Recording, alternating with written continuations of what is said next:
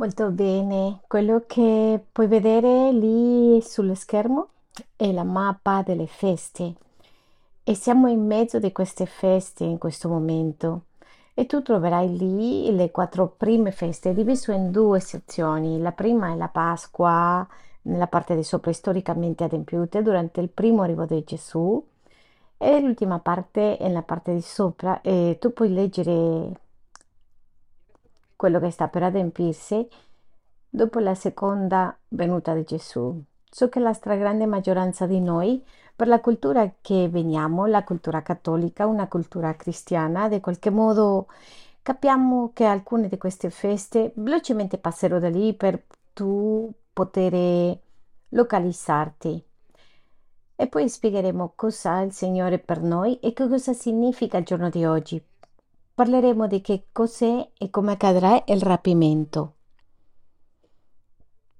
Ho visto che mi aiutate a predicare, per favore. Rapimento.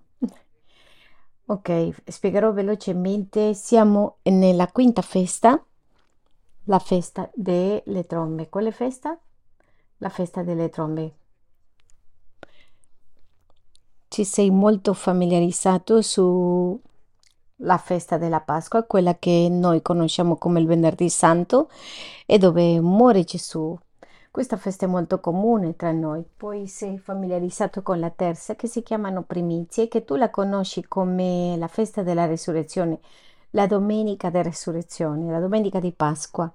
Queste due feste sono più comuni, ma in mezzo di queste due feste c'è pane senza lievito, quella che apparentemente diciamo il sabato, pane senza lievito. Queste feste fanno parte di un grande, di un grande gruppo di feste che si chiamano le feste bibliche. Queste feste bibliche si, sono nel libro del Levitico e sono, è registrato come un numero di sette feste. La quarta festa è chiamata la festa di Pentecoste. La maggioranza conosciamo cos'è la festa di Pentecoste, il giorno che lo Spirito Santo viene sulla Chiesa. Quello, mm, nonostante quello che è sorprendente, è nel libro del Levitico 23 è che non conosciamo quali sono le tre ultime feste. Noi come Chiesa abbiamo imparato il significato di queste feste e l'abbiamo raccontato, la nostra Chiesa in generale lo sa e ogni anno torniamo a dare la visione delle feste e torniamo a, eh, a scoprire quello che forse è nascosto, cos'è il significato di queste feste. Venerdì scorso abbiamo iniziato quello chiamato la festa delle trombe. Queste feste hanno due giorni, biblicamente soltanto un giorno, però gli ebrei hanno cambiato per due giorni. Su questa festa, le feste delle trombe cominciano alle sette di sera, più o meno quell'ora, dove esce la prima stella, loro, loro lo osservano e iniziano le feste. Queste feste vanno d'accordo alla luna, quindi loro vedono il calendario lunare e osservano come vanno passando. Questa è stata la ordine che ha dato Dio. L'altro è il giorno del pentimento, non è questo lunedì, sino il prossimo lunedì avremo questa festa, sarà alle sette e mezza della, fe- della sera Osserveremo qui nella chiesa imparare cosa significa e giorni dopo eh, avremo la festa dei tabernacoli. Venerdì avremo la festa dei tabernacoli, spiegheremo cosa si tratta. Però la festa delle trombe, quella che abbiamo spiegato venerdì, ha un elemento cruciale per noi. Questo elemento si chiama il rapimento. Come si chiama? Il rapimento, conosciuto come il rapimento al momento con nel cui il Signore condurrà la sua Chiesa, la prenderà dalla terra un giorno come oggi, che possiamo stare tra venerdì e oggi, per dire così, dell'anno prossimo, dei prossimi anni, possiamo stare tutti insieme all'improvviso, poi siamo rapiti strappati. Tutto questo è nuovo, ma per la Bibbia, per il Signore, non è nuovo veramente. È un passo successivo della tua fede cristiana. Così se oggi tu sei credente, e forse non sapevi questo, vorrei che tu sappi che questo è il passo successivo, è il passo a livello macro della tua fede cristiana. Tanti pensano che il, passo nella, il prossimo passo è micro, tanti hanno dolori, bisogni finanziari, bisogni familiari, qualche bisogno, una specie di miracolo. E tu dici, Signore, ho bisogno che tu mi aiuti col tuo lavoro, che me lo cambi, o che tu, Signore, mi aiuti nei miei rapporti con mia moglie. Tu sai le tue esigenze perché sai il tuo passo successivo. Ma questo a livello micro, a livello personale, ma a livello di chiesa, a livello teologico, c'è un passo molto più grande nella tua fede. E il passo successivo è essere rapito dal Signore, andare, stare con il Signore. Di questo parleremo, un passo pratico per la tua fede, un passo che ha a che fare con tutto ciò che accadrà in seguito. Quello passerà un altro passo più grande e poi al passo finale che vedremo nella festa dei tabernacoli. Il giorno di oggi vorrei rispondere a cinque domande essenziali di che cos'è il rapimento. Parleremo di che cos'è il rapimento, qual è la ragione per essere rapiti, come accadrà il rapimento e parlerò di come, quando accadrà il rapimento che si dice, parlerò di chi saranno in questo rapimento, chi sono, chi, so, chi non sono e cosa accadrà. Abbiamo alcune cose da coprire, ma soprattutto queste cose eh, ti aiuteranno a costruire la tua fede e avere una fede più grande. E il libro di Eti, dei Latti, comincia con Luca e comincia a dire Caro Teofilo, ti scrivo queste cose affinché tu sappia com'è la fede, come camminarci dentro di questi, puoi capire. E oggi ci sentiamo come se la Bibbia ti dice, cari figli, cari credenti, parleremo di questo argomento così ciascuno capisca e comprenda la sua fede, comprenda quello che sta per accadere nei prossimi anni della tua vita. Può accadere quest'anno, ancora un paio di ore, quattro ore di trascorrere, dove può succedere questo rapimento, può succedere il prossimo, il prossimo, il prossimo, non lo sappiamo. Però ti dico una cosa, che la Chiesa che aspetta Gesù è una Chiesa che è viva, una Chiesa che aspetta Gesù, è una Chiesa rinata. Vuoi dire, se tu impari cosa significa aspettare Gesù, sarai acceso di dentro, sarai un altare, come diceva la canzone. È bello quando tu fai di me un altare, tu diventerai un altare, sto parlando della tua fede, del tuo spirito sarà acceso, è un paragone sarai illuminati dalla tua fede, perché chi impara a aspettare Gesù impara è acceso con questa speranza. Vorrei darti un paio di esempi molto semplici. Un, un fratello maggiore che ha conosciuto il Signore qualche anno fa, 2016-17, nei primi mesi ha, ha dato un cambiamento completamente alla sua vita, ha cambiato il suo modo di pensare, di modo di vedere la vita, il modo di lavorare, ha cambiato tutto intorno a lui, un cambio enorme. In mezzo di questo cambiamento io lo fermo stiamo parlando sulla fede che sta per arrivare nei prossimi giorni. Lui logicamente mi ha detto, fratello, credo che non importa quello che succederà, sto così bene, sto così contento, la mia vita è così diversa le miei rapporti stanno cambiando, le relazioni stanno cambiando, la mia vita sta cambiando, che io non penso che ho bisogno di conoscere cosa succederà. Sono contento con quello che accadrà. E questa è la storia con tanti credenti. Forse tu sia uno di quelli.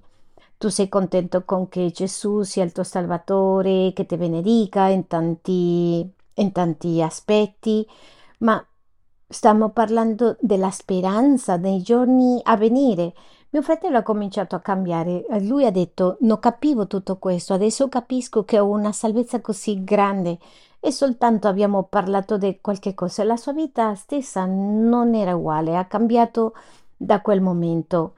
Quello che voglio fare è aprire, aprire e riuscire a farvi capire cos'è la speranza a venire ed essere in grado di applicarli che tu immagini, sogni e prepararti per queste cose che stanno per arrivare. Quindi la prima domanda che ci vogliamo fare cos'è il rapimento? Cos'è il rapimento? E ti darò una risposta molto facile, molto basica. Il rapimento è è l'evento unico, l'evento unico che accadrà prima che i credenti ci incontriamo con Gesù Cristo. Questo è l'evento unico che accadrà prima che noi ci incontriamo con Gesù. Ora è molto importante prepararci per questo giorno e la Bibbia ci parla della preparazione e ci sono vari versetti, alcuni dei profeti, apostoli, uomini di Dio cominciarono a parlare di questo giorno e questo giorno condivide una illusione molto grande. Ecco perché una persona che impara a aspettare a Gesù, la sua fede sarà accesa. Otto giorni fa nella riunione abbiamo dato un esempio basico per parlare delle cose che stanno per arrivare. Questo si chiama escatologia. E questo è lo studio degli ultimi tempi. Quando tu leggi, fai le ricerche, de... tu troverai la parola escatologia e questo è lo studio degli ultimi tempi. Il libro di Apocalissi si basa sulla scatologia e spiega la scatologia e vuole fare capire questi dettagli. E fra virgolette voglio che tu sappi questo, il libro di Apocalissi è uno dei libri più semplici e organizzati che c'è nella parola di Dio e si comprende molto bene quando tu leggi la Bibbia e leggi questi libri. Vorrei che tu lo puoi adottare il giorno di oggi questo. Sono due persone, questo è un esempio. Ci sono due persone facendo un lavoro molto uh, semplice, noioso in una, in un'azienda. Tutti e due operai fanno lo stesso lavoro, le stesse condizioni di lavoro, soltanto c'è una differenza. All'uno sarà pagato una sterlina al giorno e quello della sinistra sarà pagato 10.000 sterline al giorno. E questi due fanno tutto normale, entrano alla stessa ora, alle 7 del mattino, finiscono alle 6 pomeriggio, fanno il lavoro normale. Le stesse cose, le vite sono completamente normali. Si ritrovano nella pausa del lavoro e iniziano a parlare. E la prima cosa che le dice quello che guadagna una sterlina al giorno, le dice che lavoro orribile, non voglio più lavorare qui questo è il peggiore, il più noioso, ah, è noioso, vorrei uscire di questo posto e trovare un altro modo di vivere. Molto bene. E l'altro dice che lavoro così meraviglioso, che meraviglia quello che sto facendo, soltanto per questo il giorno di oggi mi pagheranno 10.000 sterline. È meraviglioso, non ho mai trovato un lavoro così bello. Non vorrei lasciare questo lavoro, vorrei dare a tutti questo lavoro. Vorrei dirti questo una similitudine della vita cristiana, quando tu non capisci quello che aspetta, la ricompensa che hai nella vita, tu non la vivi bene, vivi noioso molte volte perché passano circostanze difficili, tu dici oh, vuoi rinunciare, pensi che Dio non è con me, alcuni diranno che voglio cambiare religione, ma quando tu conosci quello che accadrà, tu vuoi vivere quella speranza fino alla fine, lotterai per questa speranza, racconterai questa speranza. E anche noi abbiamo parlato di qualcosa economico, voglio dirti che questo ha a che fare con la nostra vita come Chiesa, nella nostra vita come credenti. Se tu comprendi la speranza che attende, allora sarà meraviglioso e i tuoi giorni saranno molto, molto belli, diverso, sarai acceso, avrai voglia di morire prima. Paolo ha detto preferisco andarmene con Cristo perché questo è meraviglioso, ma rimango soltanto per voi perché ho famiglia per voi, ma io vorrei stare nella presenza di Dio. Immagina questo, la dimensione di cosa ti aspetta. È quasi impossibile di descriverlo. Diamo un applauso al Signore, è meraviglioso. Allora vorrei portarti a un versetto in Tito 2, versetto 13, sull'atteggiamento che noi dobbiamo avere acerca di questo rapimento. Cosa accadrà ai giovani, agli adulti? Devono prepararsi per questo. Io conosco gente che in questa epoca fanno cose che le, fa, le racconterò, preparano, fanno cose che vanno cambiando le loro vite, sono trasformati, tanti lasciano il peccato. Io conosco gente che quando sono arrivate a queste feste hanno visto al Signore di un modo diverso da quel momento, le loro vite non sono mai state uguali e questa è la mia preghiera, che la nostra vita da questo momento tu capisca che non sarà uguale. Questo fa un prima e un dopo nella tua fede cristiana. Andiamo a vedere cosa c'è scritto in Tito 2, 13 e dice aspettando la beata speranza e l'apparizione della gloria del nostro grande Dio e Salvatore Cristo Gesù. Che giorno sarà questo? Un giorno felice, meraviglioso. Di che giorno sta parlando l'Apostolo Paolo? Che sarà una giornata felice, meravigliosa. E lui ha detto, parte della fede che diceva Tito, preparati Tito, preparati per vivere tutta la tua vita perché sta arrivando un giorno felice, un giorno meraviglioso, un giorno super speciale. C'è un giorno che sarà totalmente diverso agli altri giorni e questo è parte della tua speranza, parte della tua fede. E guardate quello che dice alla fine, quel giorno che tutti aspettiamo, allora tu mi dirai, pastore, ma è la prima volta, è la prima volta che io ascolto questo, io non ho mai sentito questo, io non sto aspettando, io voglio che tu sappi che lo stai aspettando. Quando una persona riceve Gesù nella sua vita, quando una persona lascia entrare Gesù Cristo nel, in sé, sì o sì deve stare aspettando la venuta di Gesù. La, la Bibbia dice che questa persona comincia a desiderare qualcosa tu non capisci quello che stai aspettando. Quelli che non hanno ascoltato mai queste speranze hanno questi sintomi. Quando ci sarà un cambiamento in questo mondo? Quando cambieranno i miei figli? Quando sarà? Quando sarà? Quando sarà? Stiamo parlando di tempo perché? Perché dentro sappiamo che c'è qualcosa di meglio. Come persona sai che ci deve essere un cambiamento, non può rimanere la guerra, la malattia, c'è qualcosa che deve venire, questo a qualcosa deve essere meraviglioso. Pensaci qualche secondo. Noi non siamo conformi, soddisfatti di questa situazione. A lottare, litigare con tua moglie, litigare con tuo marito, non sei soddisfatto con che i tuoi figli si perdano nelle droghe, che i tuoi figli vivono un, un modo vano non sei soddisfatto con la situazione. Noi come pastori non siamo soddisfatti a vedere che le persone muoiono, si perdono. C'è qualcosa, c'è speranza che siamo coscienti o incoscienti aspettando. E questa speranza l'aspetta il mondo. La Bibbia la chiama che la terra grida per questa speranza. Ascoltate come le descrive l'Apostolo Paolo. Quando sarà? Che giorno è? Questo giorno quando sarà manifestato il grande Dio Salvatore Gesù Cristo, l'apparizione della gloria del nostro grande Dio. Si manifesterà quel giorno. Vorrei che sottolinei queste parole. Quello che Paolo sta dicendo che è il migliore giorno che può aspettare, che può accadere su questa terra, è il giorno della manifestazione di Gesù Cristo. È il giorno che Gesù Cristo noi possiamo vederlo, il giorno che possiamo capire, possiamo vedere e tutta la quantità di domande che tu dici che hai, che non si vede, che non si fanno, quel giorno saranno soddisfatti e quel giorno si chiama è la venuta di Gesù e questo arrivo di Gesù comincerà quando succeda il rapimento e questo è il passo nella fede cristiana. Su questo giorno voglio dirti qualcosa. Ha la stessa questa speranza, questo modo di descrivere di Paolo?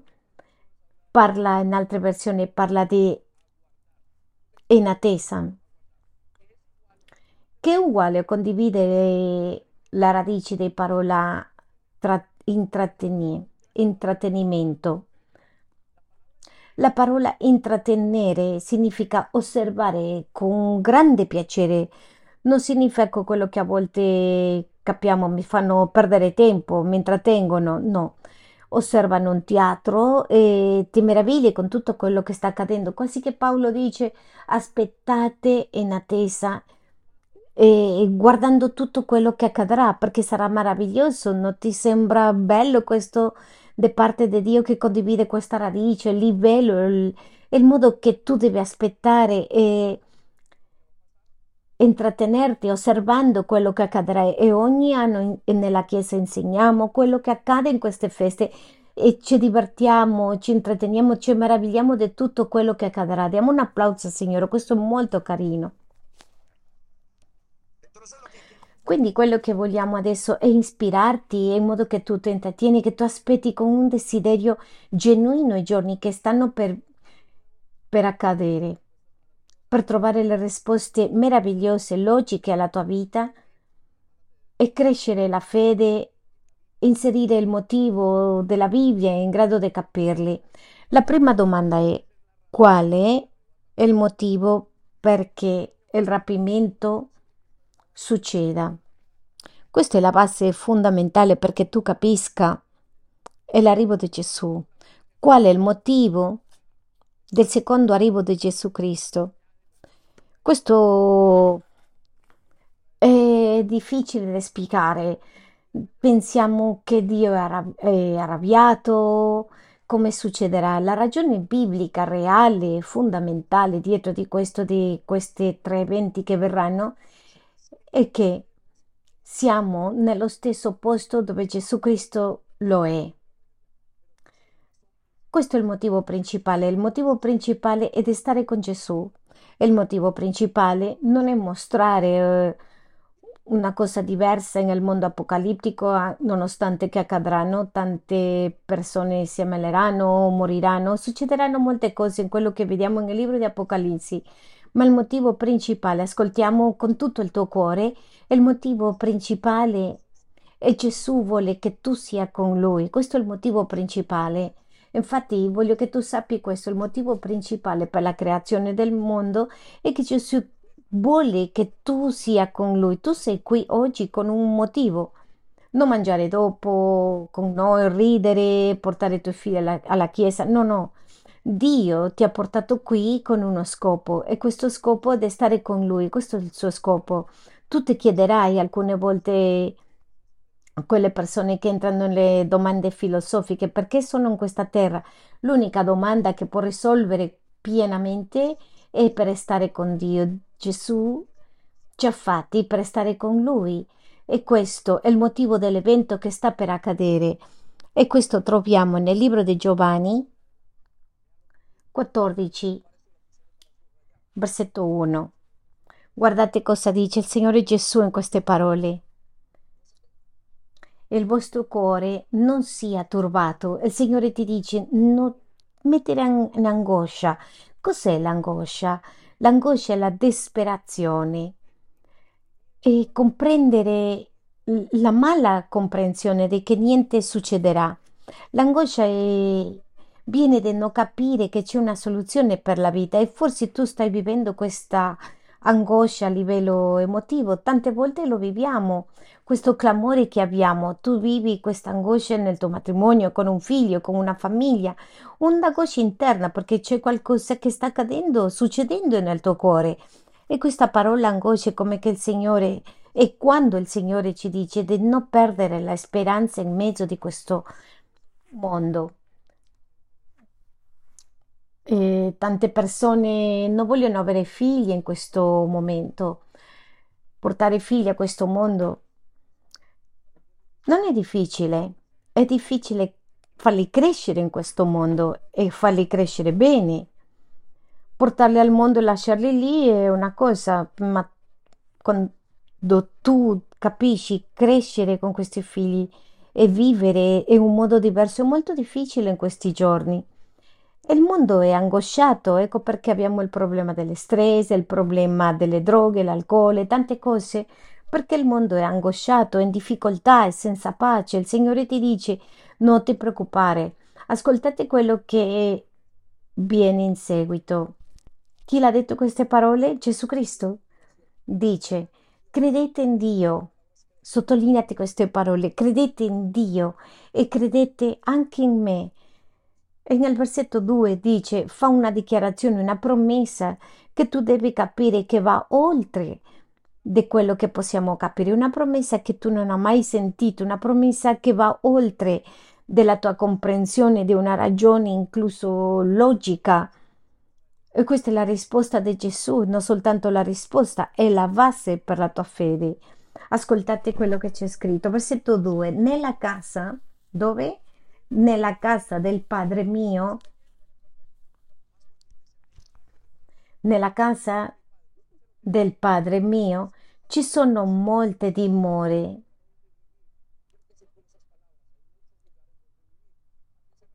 A che cosa si riferisce in Israele? Si riferisce al luogo dove tu sei nato, dove sono nati i tuoi genitori? Si riferisce a questo paese? Dove si riferisce? Queste sono le parole di Dio, 100% carne, 100% uomo, 100% Dio. Nella casa del mio padre ci sono molti posti in cui puoi vivere. Se non, vi avrei detto forse che io vado a prepararvi un luogo. La promessa che Gesù ci fa e fa a ogni persona che lo conosce, vado a preparare un posto, un luogo.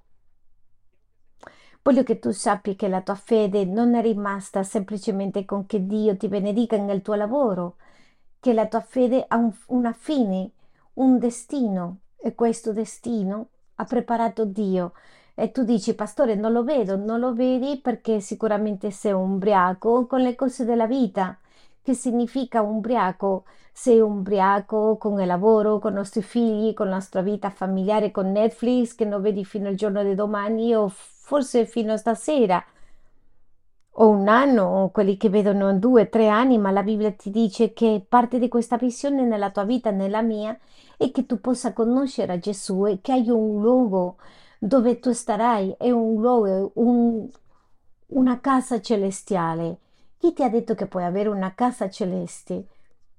Sai che tutti i concetti che vediamo nei film, nelle telenovela, che si vede in quelle serie dei supereroi, di uscire del luogo, è lo stesso concetto di uscire del luogo ha a che fare con questo concetto che Dio sta dicendo, questa è la base, è il modo di capire che possiamo uscire, può essere la base per eh, uscire a cercare un luogo fuori in un pianeta, perché lui dice io preparerò questo luogo. Andiamo al versetto 3, qui arriva il punto importante. Quando sarò andato e vi avrò preparato un luogo.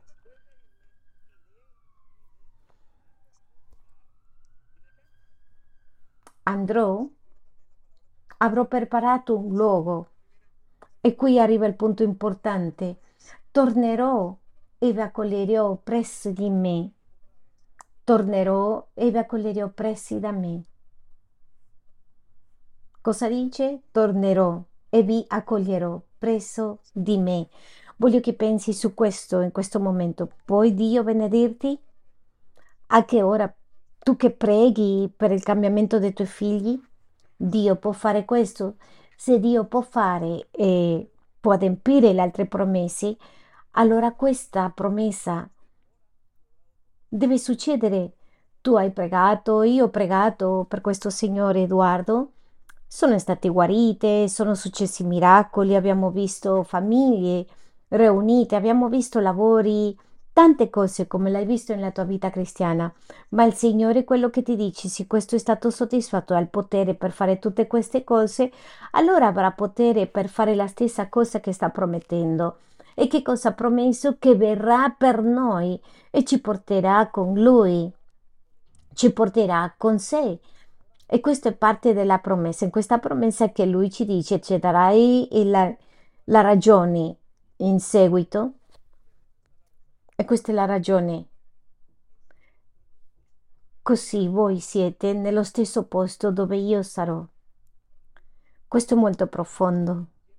Vuoi dire significa che questo evento così grande per l'umanità, per la vita, per la Chiesa, per noi a livello personale ha soltanto una base. Dio vuole stare con me. Non c'è un altro che vuole stare con te. Quando tu conosci a Dio la solitudine finisce.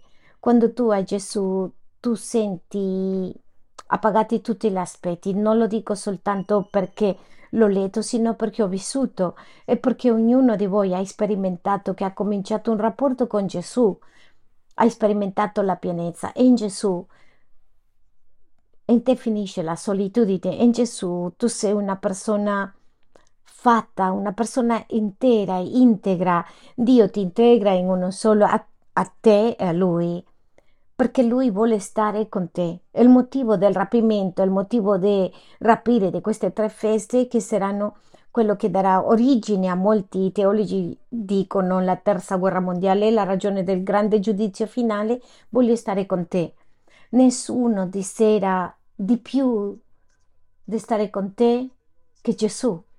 Tu non vuoi stare con nessun altro che con Gesù. Tanti di voi ragazze, voi cercate nelle droghe, altri cercano nella pornografia, altri nel sesso, una quantità di cose, ma tu stai cercando qualcosa e quello che tu cerchi è qualcosa che ti riempie, qualcosa che ti riempie completamente e l'unica cosa che ti può riempire è Gesù e lui dice per questo sono qui e darò tutti questi passi nella vita. Diamo un applauso al Signore, è meraviglioso quello che stiamo sentendo. La seguente domanda ti ho dato Gesù vuole stare con te. Questo è l'evento, un chiamato per te, per me. L'unica cosa che mi posso immaginare è il giorno della mia morte, a seppellire la mia moglie. Se nella vita soltanto possiamo aspettare questo, la nostra vita, la nostra fede è vana. Voglio che tu ti chiedi che cosa stai aspettando, se è l'ultimo giorno della tua vita morire con un cancro, morire con una situazione, un incidente, seppellirci ai tuoi cari e se tu sei l'ultimo a seppellire a tutti, che sofferenza! Ma Dio ti dice c'è qualcos'altro e quello che c'è di più non è soltanto la grande esperienza, il, il fatto di stare con me. Questo è il motivo perché vengo per voi. Il giorno che il Signore suona la porta attraverso tuo figlio, un amico, quel giorno suona le porte, batte le porte per noi e noi abbiamo lottato nella nostra ignoranza per questo. Ti porterò all'altra domanda. Come accadrà questo, questo rapimento? Cosa, cosa succederà? Perché è così difficile per tanti da capire? E ti voglio portare, farò molto literale in questa comprensione di questa domanda. Voglio rispondere con due versetti chiavi che ci dicono nella Bibbia sul rapimento e come succederanno, cosa succederà. Tanti noi non, po- non potranno capire e questo ti farà capire. Guardate quello che dice, quando accadrà e andiamo, questi non ci saranno nello schermo, ma tu hai lì scritto nei fogli che ti hanno dato. Leggiamo la prima lettera dei Corinzi 15, versetto 52. Questo è un versetto per eccellenza Prima dei Corinzi 15:52. Andiamo a leggere insieme per poter capire. E dice, in un momento, in un battere d'occhio, come succederà? In un istante, in un attimo. In questo elenco che tu hai lì, voi che scrive, succederà in un momento, in un attimo, e stiamo rispondendo alla domanda come accadrà il rapimento tu non potrai capirlo, non sarai in grado di capire tanti registri teologi, alcune persone hanno cercato di mettere nel teatro, in mezzi di comunicazione, l'unica cosa dove arrivano è in un battere d'occhio. Lo stesso Paolo descrive come sarà questo problema, a parte della Bibbia dove dice che saranno due insieme, in altri dicono che nessuno starà aspettando questo momento. Arriverà come una sorpresa. Io voglio che ti immagini durante la notte, al mattino, quando stai guidando la macchina. Vorrei che ti immagini l'ospedale mentre tu vai nell'autobus, forse ti stai alzando a fare lavoro nella notte, che non ti aspetti che cambierà e tu dici un giorno. Voglio che ti immagini eh, nella chiesa all'improvviso, in un istante, c'è scritto l'Apostolo Paolo che accadrà. Sarà in un battere d'occhio.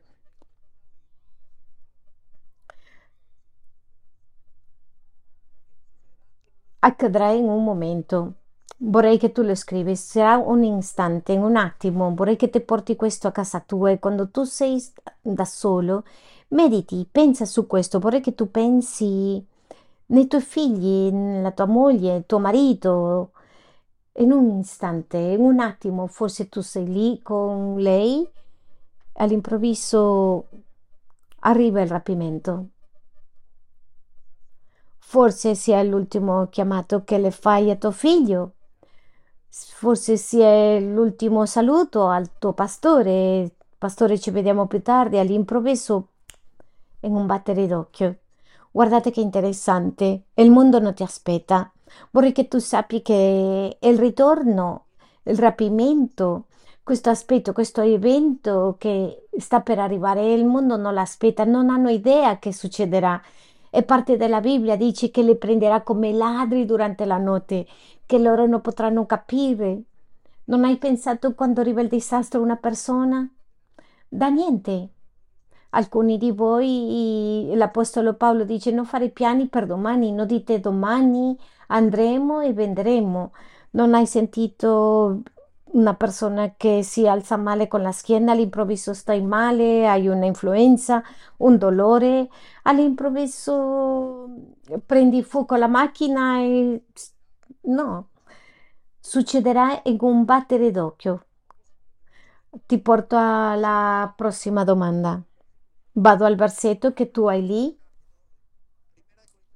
Prima Corinzi 15.51. Un momento in un battere d'occhio al suono, all'ultima tromba, perché la tromba squillirà e i morti risusciteranno, i corruttibili, e noi saremo trasformati. Vorrei che tu ti immagini, mettiamo la nostra immaginazione uno squillo di tromba, la parola squillo di tromba riguarda la voce di Gesù. La Bibbia dice che si sentirà in, per tutto il mondo. Immagina questo. Se qualcuno restiamo ancora vivi, torno e dico potrebbe essere quest'anno, tra 30, 10 anni, forse non ci siamo più, non sappiamo bene. Ma quando accadrà, tutti lo sentiranno, tutti l'ascolteranno. Quando suona la tromba finale, la voce di Dio è una tromba. La voce di Dio è come una tromba che squilla, che avvisa. Quante volte tu sei seduto qui in questa chiesa ascoltando, forse a casa tua, meditando? Non dovrei io cambiare le mie vie, le mie strade? Non dovrei farlo in un modo diverso? Tu senti una voce molto chiara nella tua vita che devi fare le cose di un modo diverso e tante volte le, le rifiutiamo. Voglio dirti che questa voce di tromba sarà ascoltata dappertutto al mondo tutto il mondo terrestre, tutto. Suonerà così tanto forte, alcuni parlano come una, un terremoto, si sentirà ovunque, in tutto il mondo, tutti le sentiranno e vedranno. Andiamo al prossimo aspetto, il prossimo passo successivo, quello che ci dice la parola di Dio, che non soltanto accadrà in un istante, si sentirà uno squillo di tromba, quello che ti porta al terzo passo il risultato di questa cosa chiamata il rapimento. Dice che i morti in Cristo risorgeranno. Che cosa succederà con i morti? Risorgeranno. Che parola così difficile! E i morti in Cristo risorgeranno. Ascoltate quello che dice nella prima De Corinzi 15, 52. La tromba squillerà, e stiamo leggendo della parola di Dio. Quando la tromba squillirà e i morti risusciteranno incorruttibili e noi saremo trasformati. Che tremenda questa parte della parola di Dio. Come possono i morti risuscitare? Carlos Marx, un filosofo non credente in Dio, laico, ha detto Dio non esiste e quello che Dio ha detto nella sua parola è vanitoso. Comunque quando ha dovuto um, seppellire i suoi figli, racconta la storia, dice che quando fu sepolto si è chiesto se non c'è niente dopo la morte, se non vale la pena vivere, vivere come morire, perché ho tanta tristezza.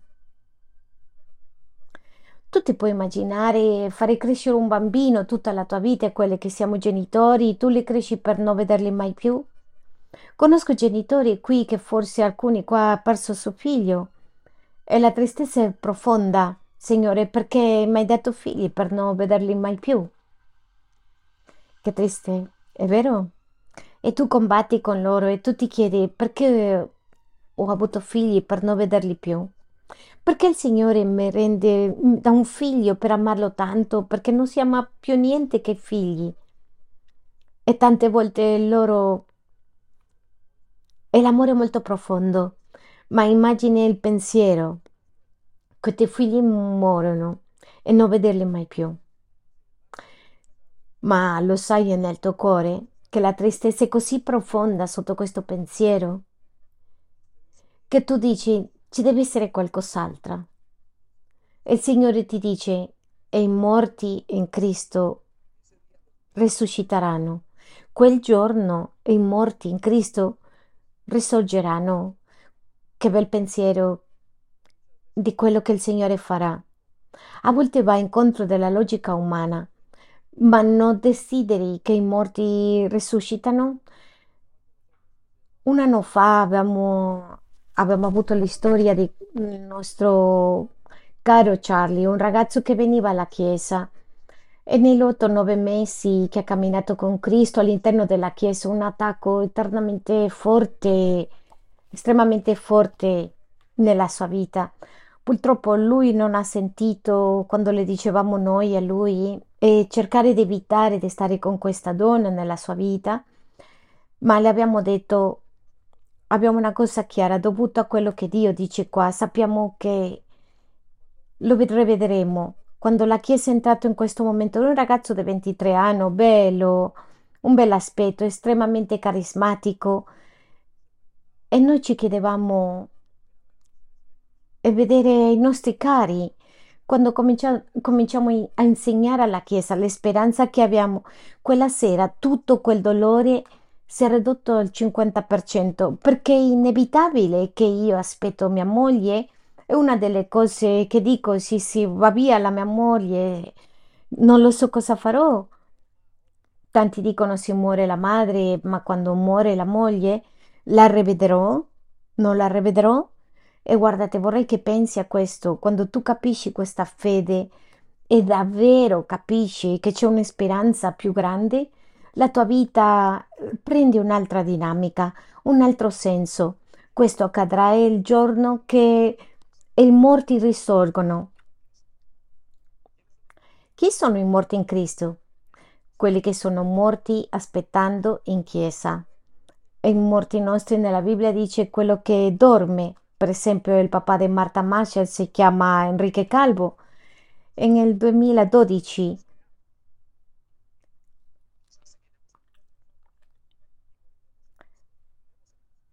forse accadrà uno di noi, però moriremo in Cristo.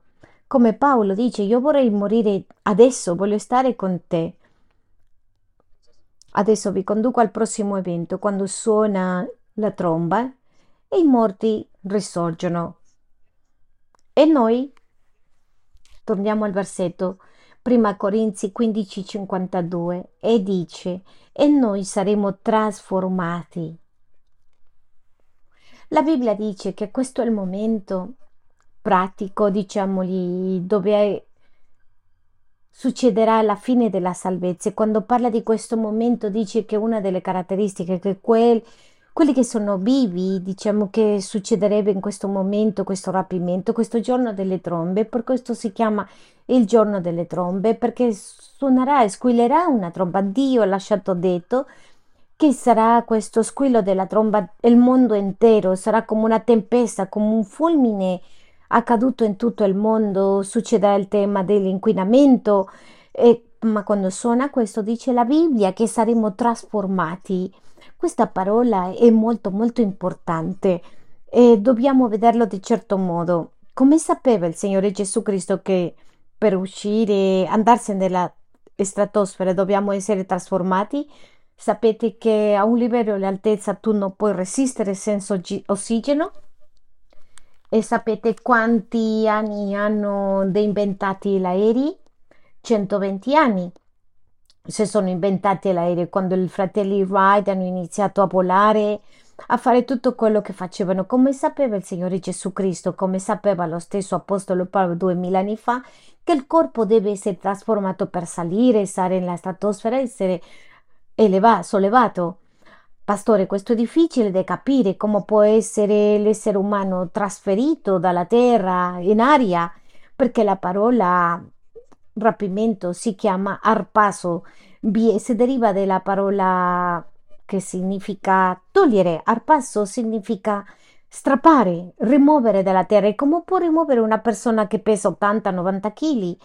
Come può rapire una persona che forse in questo momento so un, un'auto come l'immagine che vediamo e all'improvviso arpaso sulla vita di una persona tu puoi dire come posso volare? Ti voglio dare una, una risposta molto logica. Cent'anni fa nessuno poteva volare. È vero o no? E oggi come oggi tu puoi essere a 100.000 piedi d'altezza e tu puoi mangiare un bel cibo, una tazza di tè caldo e puoi incluso guardare Netflix, parlare con i tuoi cari e questo si chiama aereo. Pensaci. L'essere umano attraversato tante cose, a volte ci fermiamo su questo e che pastore non credo che il rapimento può succedere. Ti dico un'altra cosa che c'è scritto nella parola di Dio. Anni fa, stiamo parlando di 3000 anni fa, una donna di 90 anni è rimasta incinta, tutti la conosciamo, come si chiama? Sara.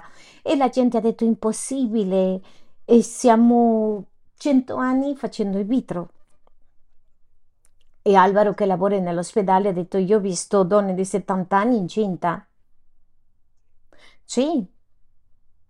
Bene, andiamo all'altro milagro, miracolo più grande che potresti sfidare e ti aiuta a alzarti. Nient'altro nemmeno che la gravidanza di Maria. La gravidanza di Maria è una è pazzesca, come una persona può avere un figlio o una donna senza avere rapporti sessuali. È falso, deve avere avuto sesso. E cosa che dicono le donne, adesso quello che fanno adesso delle donne che non vogliono avere rapporti e le mettono uno sperma nel gembro di una donna e rimane incinta. È incredibile che il Signore ha detto duemila anni fa, o ha fatto già quel miracolo e oggi è un comune denominatore. Ti sembra strano che adesso mandi un messaggio di testo e nello stesso secondo lo ricevono dalla Cina, dall'altra parte del mondo? Perché ti sembra strano? Perché viene da Dio. Allora, ascoltate, saremo trasformati. E la Bibbia dice che in questa trasformazione ci vuole questa trasformazione per continuare con questo. Ti porto all'altro punto e l'altro punto lo troviamo nella prima lettera dei Tessalonicensi 4, versetto 16. Tu ne hai lì eh, nei tuoi appunti e voglio dirti questo su questo versetto. E che nella Chiesa stava morendo già la gente quando Paolo aveva costruito questa Chiesa, giovani di 20 e 30 anni, coppie, e cominciano, iniziano a morire. E cominciano a chiedere Paolo e le, le persone che muoiono. E lui gli dice prima di tutto voglio che tu capisca la gente non muore. E in Cristo non si muore si dorme. Forse ti sei dimenticato delle parole che il Signore Gesù Cristo ha detto su Lazzaro? Lui non è morto vive dorme. Chi crede in me non morirà. Lo ricordate o no il Signore Gesù Cristo sta dicendo cosa succede. Ascoltate quello che succede nella prima lettera dei Tessalonicensi 4, versetto 16. 17.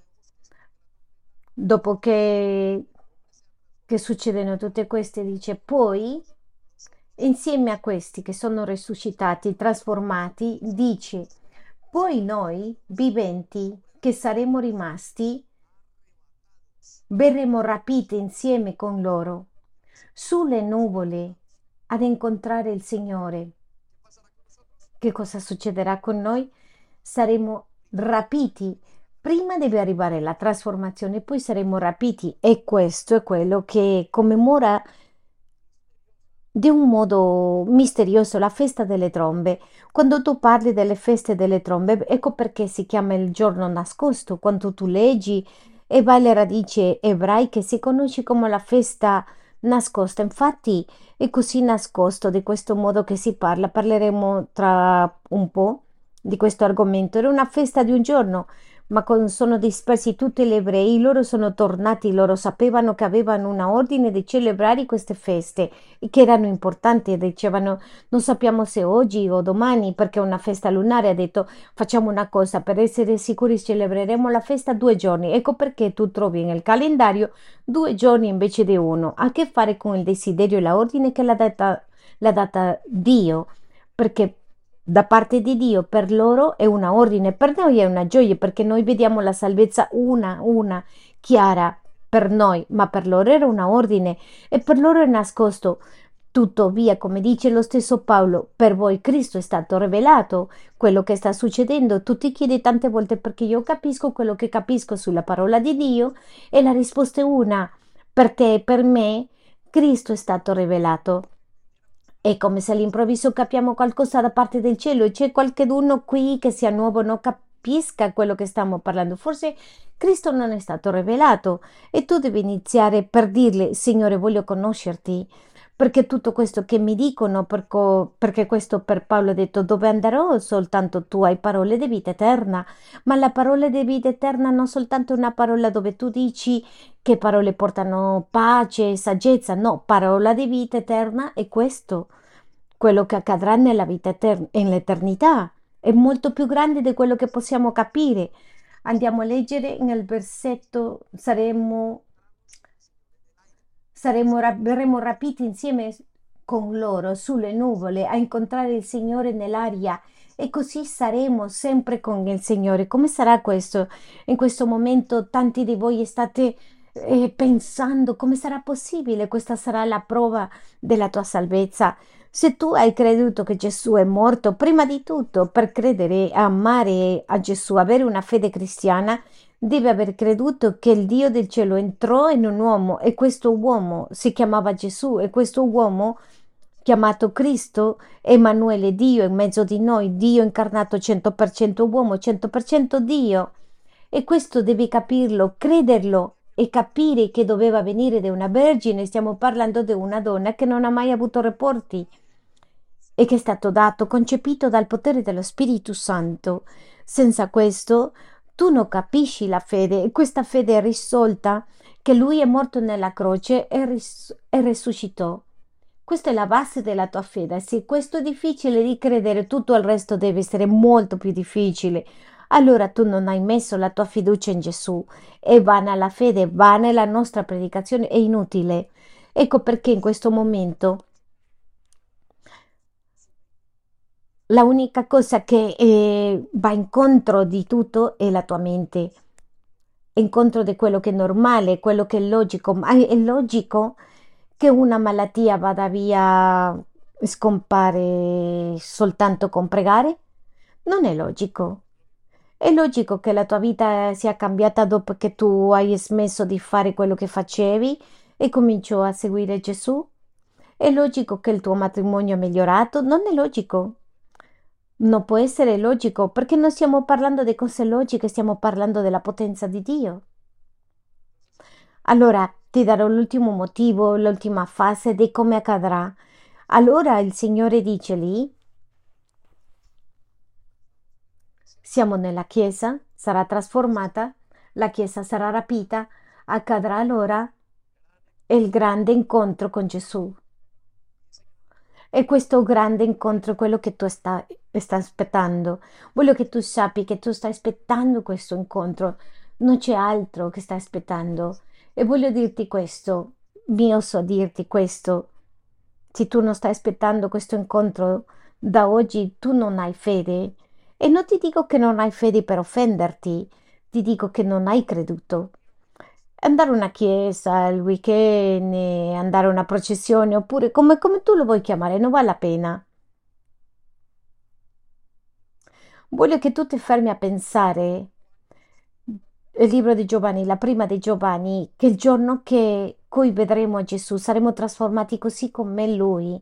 Allora, pastore, allora che cosa aspetta un credente? E ti dirò in due parole, incontrare, incontrarti con Gesù. Ti dirò cosa stai praticando in questo momento nella tua vita, se sei un credente tu stai praticando per somigliare a Gesù. Che cosa questa Chiesa e le Chiese dovrebbero fare, quello che questa Chiesa deve fare. Quando una persona entra senza Gesù, essere testimonio della presenza di Gesù e con il tempo somigliare a Gesù. Cosa fa la Chiesa? Aiutare le persone che somigliano a Gesù. Questo è lo scopo della Chiesa. La Chiesa non è un luogo dove si riuniscono con una filosofia, non è un luogo dove si riuniscono a mangiare, è un luogo dove Gesù si presenta e le persone crescono conoscendo Gesù. Fermati a pensare su questo. Pensaci. Seguire Gesù significa questo. Ora ti chiedo, ancora vuoi continuare a seguire Gesù? Paolo, mentre parlava nel libro degli Atti, capitolo 27, se non sbaglio, non ricordo bene, forse 17, non lo ricordo bene, parlando, condividendo nient'altro che con il re Agrippa, un re romano, era proprio lì di fronte al re, il re Agrippa, e cominciò a raccontargli il Vangelo. Mentre le raccontava il Vangelo, è arrivato alla resurrezione dei morti. E sapete cosa ha detto il re? Questo re ha detto, quasi mi fai credere. Subito, immediatamente, è uscito dalla stanza della prigione, stava vivendo nella prigione. Forse oggi è il giorno che tu ti ritiri, perché credere in Gesù e credere alla resurrezione dei morti, quando tu capisci questo, tu vuoi smettere di peccare. Quando tu capisci questo, tu non trovi più motivazione nella vita che incontrare Gesù. Come diceva Pietro, puliscimi. Il Signore ha detto ti devo lavare tutto. Eh sì, per favore, lavami tutto, ha detto Pietro, dalla testa ai piedi, Signore. Ascoltate, pensate su questo. Questa fede che noi abbiamo in Gesù ha una parte che stiamo aspettando. E in questa parte, in questo processo che stiamo aspettando, saremo trasformati e tu troverai difficoltà. In questo processo tu starai per affrontare un numero di situazioni nella tua vita che avranno bisogno che tu possa comprendere la tua fede e se tu non ti aggrappi a questo, a questa fede, quella persona che in questo momento sta nell'ospedale con un cancro terminale, quella persona che sta attraversando, quelli che hanno perso il caso di De Catrine che ha perso sua figlia un paio di anni fa, quelli che conoscevamo a Charlie, non abbiamo un'altra speranza. E voglio dirti questo, è che la Bibbia non ci dà un'altra speranza, soltanto la resurrezione e la trasformazione di sette rapiti. Allora ti faccio una domanda, credi a questo o è molto difficile di crederci? Tu avrai due alternative affrontare questa conoscenza teologica che le stiamo dando, che la Bibbia ti sta dando, perché non sarai in grado di rimuovere questa pagina, avere il resto, è impossibile. O semplicemente negare la tua fede e arrivare alla conclusione non ho creduto. Allora la tua fede sarà vana, vuota. E se è vuota, voglio dirti una cosa non c'è speranza per te. Se la tua fede è vuota, non c'è speranza. Non ti sforzare. Mangi e bevi perché domani morirai e non insegnare ai tuoi figli moralmente. Perché? Affinché, se non c'è speranza. Non ti sforzare, non cambi. No vivere rettamente se non c'è speranza.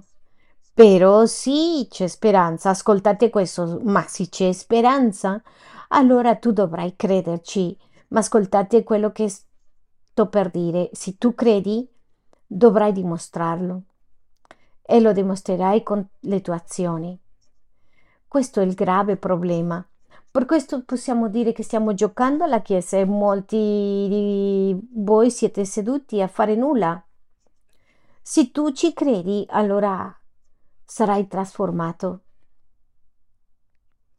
E con questo nella mente dici quello che ha questa speranza, dice Paolo, si santifica, si separa per Dio. Vorrei che tu ti fermi a pensare su questo. È questo parte della tua fede?